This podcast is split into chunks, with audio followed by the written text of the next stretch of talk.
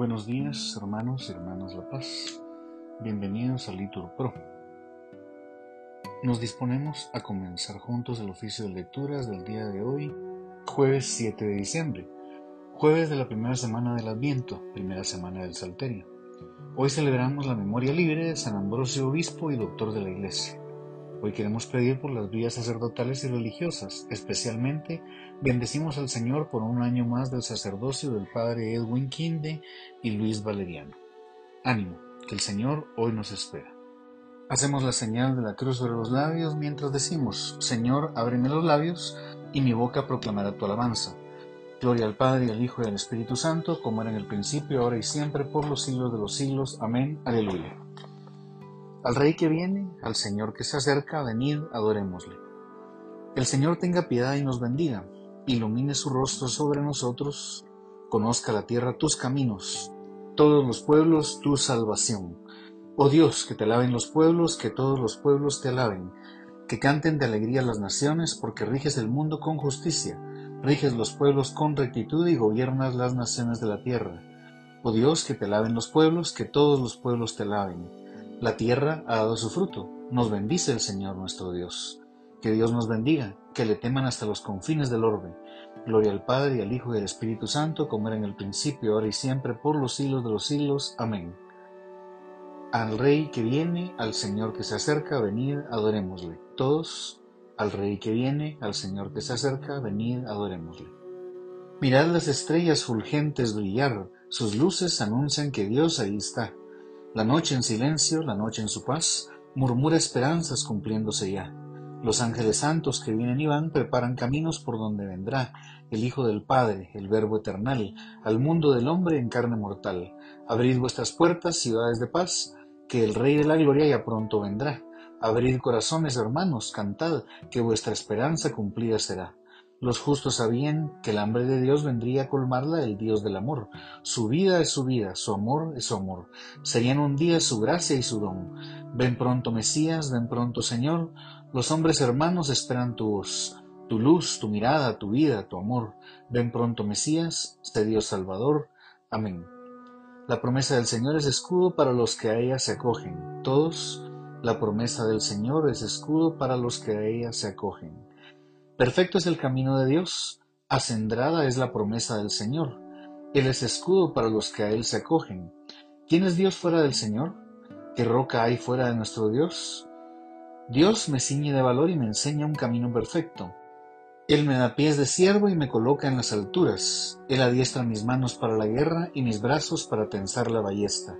Gloria al Padre y al Hijo y al Espíritu Santo, como era en un principio, ahora y siempre, por los siglos de los siglos. Amén. La promesa del Señor es escudo para los que a ella se acogen. Todos, la promesa del Señor es escudo para los que a ella se acogen. Tu diestra, Señor, me sostuvo. Todos, tu diestra, Señor, me sostuvo. Me dejaste tu escudo protector, tu diestra me sostuvo. Multiplicaste tus cuidados conmigo, ensanchaste el camino a mis pasos y no flaquearon mis tobillos. Yo perseguía al enemigo hasta alcanzarlo, y no me volvía sin haberlo aniquilado. Los derroté y no pudieron rehacerse cayeron bajo mis pies. Me ceñiste de valor para la lucha, doblegaste a los que me resistían, hiciste volver la espalda a mis enemigos, rechazaste a mis adversarios. Pedían auxilio, pero nadie los salvaba. Gritaban al Señor, pero nadie le respondía. Los reduje a polvo, que arrebataba el viento. Los pisoteaba como el barro de las calles. Me libraste de las contiendas de mi pueblo, me hiciste cabeza de naciones. Un pueblo extraño fue mi vasallo, los extranjeros me adulaban y me escuchaban y me obedecían. Los extranjeros palidecían y salían temblando de sus baluartes. Gloria al Padre, al Hijo y al Espíritu Santo, como era en un principio y siempre, por los siglos de los siglos. Amén. Tu diestra, Señor, me sostuvo. Todos, tu diestra, Señor, me sostuvo. Viva el Señor, bendito sea mi Dios y Salvador. Todos, Viva el Señor, bendito sea mi Dios y Salvador. Viva el Señor, bendita sea mi roca, sea ensalzado mi Dios y Salvador, el Dios que me dio el desquite y me sometió a los pueblos, que me libró de mis enemigos, me levantó sobre los que resistían y me salvó del hombre cruel. Por eso te daré gracias ante las naciones, Señor, y tañeré en honor de tu nombre. Tú diste gran victoria a tu rey, Tuviste misericordia de tu ungido, de David y su linaje por siempre. Gloria al Padre, al Hijo y al Espíritu Santo, como era en un principio, ahora y siempre, por los siglos siglos. Amén. Viva el Señor, bendito sea mi Dios y Salvador. Todos, viva el Señor, bendito sea mi Dios y Salvador. Escuchad naciones la palabra del Señor y proclamadla en todos los confines de la tierra. Lectura del libro del profeta Isaías. Enviad corderos al Señor del país desde la roca del desierto al monte de la hija de Sión. Como aves espantadas, ni nada dispersa, serán las hijas de Moab. Cabe los vados de Armón, presenta algún plan, toma una decisión. Haz tu sombra como la noche en pleno mediodía. Esconde a los acosados, al fugitivo no delates. Acójanse en ti los acosados de Moab Sé para ellos cobijo ante el devastador. Cuando no queden tiranos, acabe la devastación y desaparezcan del país los opresores, será establecido sobre la piedra el trono y se asentará en él con lealtad. En la tienda de David, un juez que busque el derecho y sea presto a la justicia. Aquel día será debilitada la gloria de Jacob, y su gordura enflaquecerá. Será como cuando apuña un segador la mies y su brazo las espigas ciega será como espigador en el valle de Refaim, que quedan en él rebuscos, como en el bareo del olivo, dos, tres vallas en la punta de la guía, cuatro, cinco en sus ramas fructíferas, oráculo del Señor, el Dios de Israel. Aquel día se dirigirá el hombre a su hacedor, y sus ojos hacia el Santo de Israel mirarán. No se fijará en los altares, obras de sus manos, ni lo que hicieron sus dedos mirará los hipos y las estrellas solares.